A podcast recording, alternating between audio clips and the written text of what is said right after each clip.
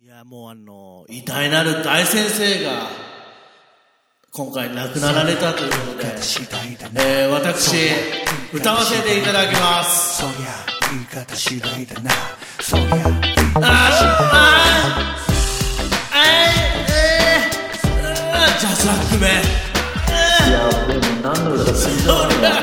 とりあえ言いずぐらい方の次声だなあー歌あの心の中ではしっかり歌ってるんですけどえーあージャスラックさんお世話になってます何何本当マジだよ事故だよ事 故それ何それどうも本当にえー、追悼なんですけどねはい本当今日はねえー、疲れてますね林正樹ですいや、ね、疲れてらっしゃる、なあ、酒井陽一です。719回目、ナイうんトはい。いや、堤恭平大先生作曲家の、こう80歳でお亡くなりになりましたけども、いや、このニュースはちょっとビビりましたね。ビビビビったあの、さ、二度見ぐらいの、二度見的なノリでしたね。え、え、えっつって、なりまあしたそ。うなんだあの、まあ、もう日本人は、小林、あの、こあのそうそう、違うその前に小林、小林さん、は あの、愛は勝つ、うんご存知ですかあよかつはいあの、ちょ、ちゃんとしたお名前を、今だ、その何、そその直前にね、うん。あのー作曲家でもあり、編曲家でもあるうん小林慎吾さんという音楽プロデューサーがい,、らっしゃって、この人うもん数々もう我々の世代には、もうビンビン来る、あのうん楽曲をたくさん編曲、作曲されてるんですけど、うん。がお亡くなりになったんですよ。直、直前、先週あたりかな。で、それも、うわっと思ったんですよ。嘘と思ったんですけど、うん。その一週間後、また嘘っていう感じで、もうこうやって大先生、まあ、変なし、酒井陽一だけで言うんであれば、もう、ビンビンこう影響を受けた作曲家の皆様なので、ちあょあ、っとショそうかッ。ク、ショックですよね。あのーまあ、サザンの桑田さんと同じ、サザンみたいな感じですね。もういつもからこう、DNA に組み込まれてる感じの作家さんっていう感じがありますけども、その堤恭平大先生作曲家のですね、えーええいつですか、えー10月7日にお亡くなりになられたんですけども、まあ、あの、アニックマでもね、はいあの、アニメソング、あの、手掛けられてる、まあ、サザエさんもそうなんです。そうなんですけど、あのまあ、何曲か、はい。くまちゃんがセレクトしてくれて、はい。あのまあ、ツイート、まあ、もうやったんですけどもね、はい。だからなんだろう、本当幅広いっつうの、だから歌謡、昭和歌謡というか、うん。なんかいろいろ、なんだろう、し親しみやすいはいというか、なんつうのかな。だから本当、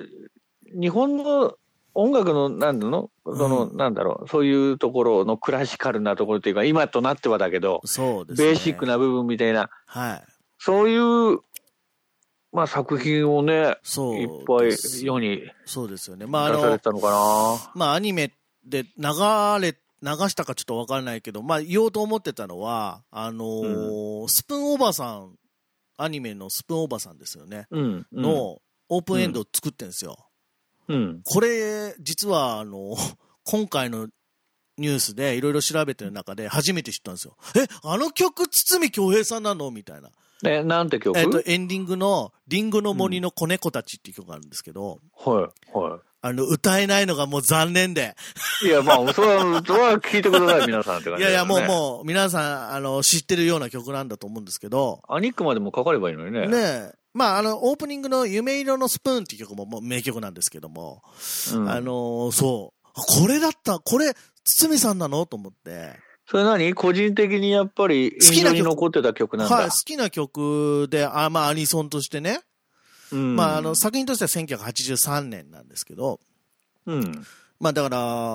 小学校、僕でいう1年生ぐらいなんですけど、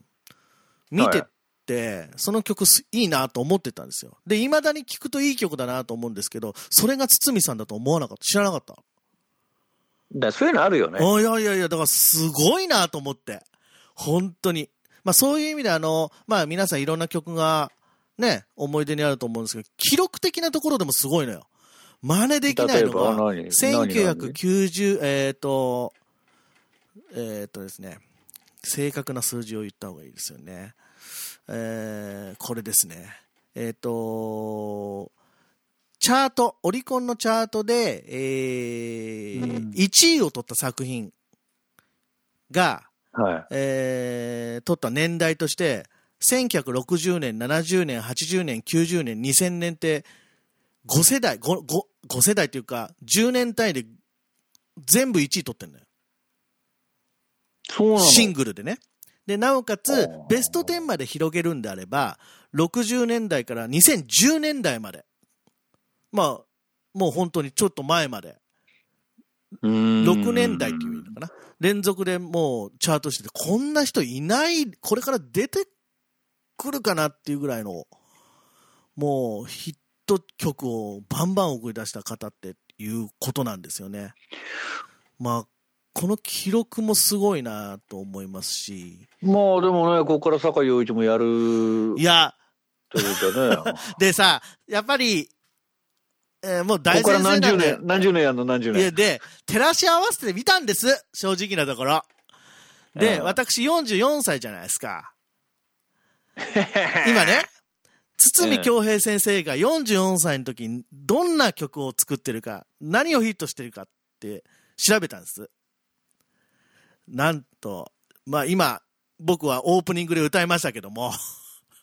CCB のロマンティックが止まらないを出してるんです。あー44歳で。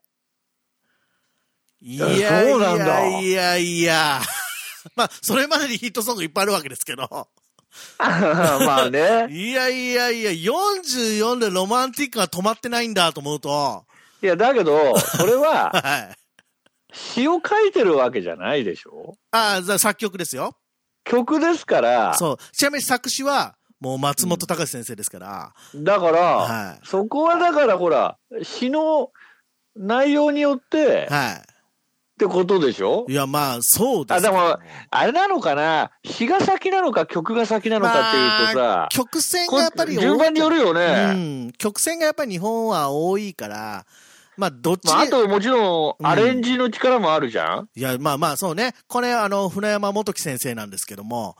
いや、これす、うんすごいなと思うんですけど。そうか。まあ44ってその自分のね、年と、、うん。じゃあって、こうなんかね、ちょっと、ちなみに44歳が乗ってんの。小泉京子さんの大和なでしこ七変化もそうですし、ああの、斎藤由貴さんの卒業とか、うんうんうん、もう、そういうのバンバン出してる年なのね。すごいよね。う、 バンバン出しちゃった。バンバン出してんだよね。で、なんだったら、らじゃあ、僕45歳来年何出してんだろうと。おその同じ年に。もうバンバンですよ。なんて言ったってアイドル、仮面舞踏会、1986年のマリリン、デカメロン伝説とかそういう世界ですよ。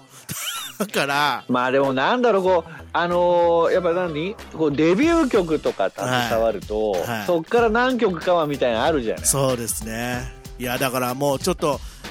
頑張んなきゃという気持ちになりました。もう先生ありがとうということです。はい。ちょっと締めます。なぜかというと、あと1分しかないんで、告知をお願いします。ああじゃあ、 あのーあの、した方がいいんじゃないですか。えーっと、カイロアール朗読サスペンス劇場スペシャルシャームロックシャーロック・ホームズがシャムロックじゃないえー 今日2020年10月16日金曜日の20時から10月31日土曜日の24時まで、えー有料で、えー配信が始まります始まりましたということで、今始まってますね。はいもうあの、詳しく実際感想いただいてます。はい、本当あり詳がとうしございくます。は、えー、カイロ R のホームページ、えー、ツイッター等を、えーご覧くださいあのノートの有料記事になっておりますので非常に分かりやすい形で、あのー見えると思いますのでぜひ、えー僕も行き行きますんで行きます 見ますんで楽しみます。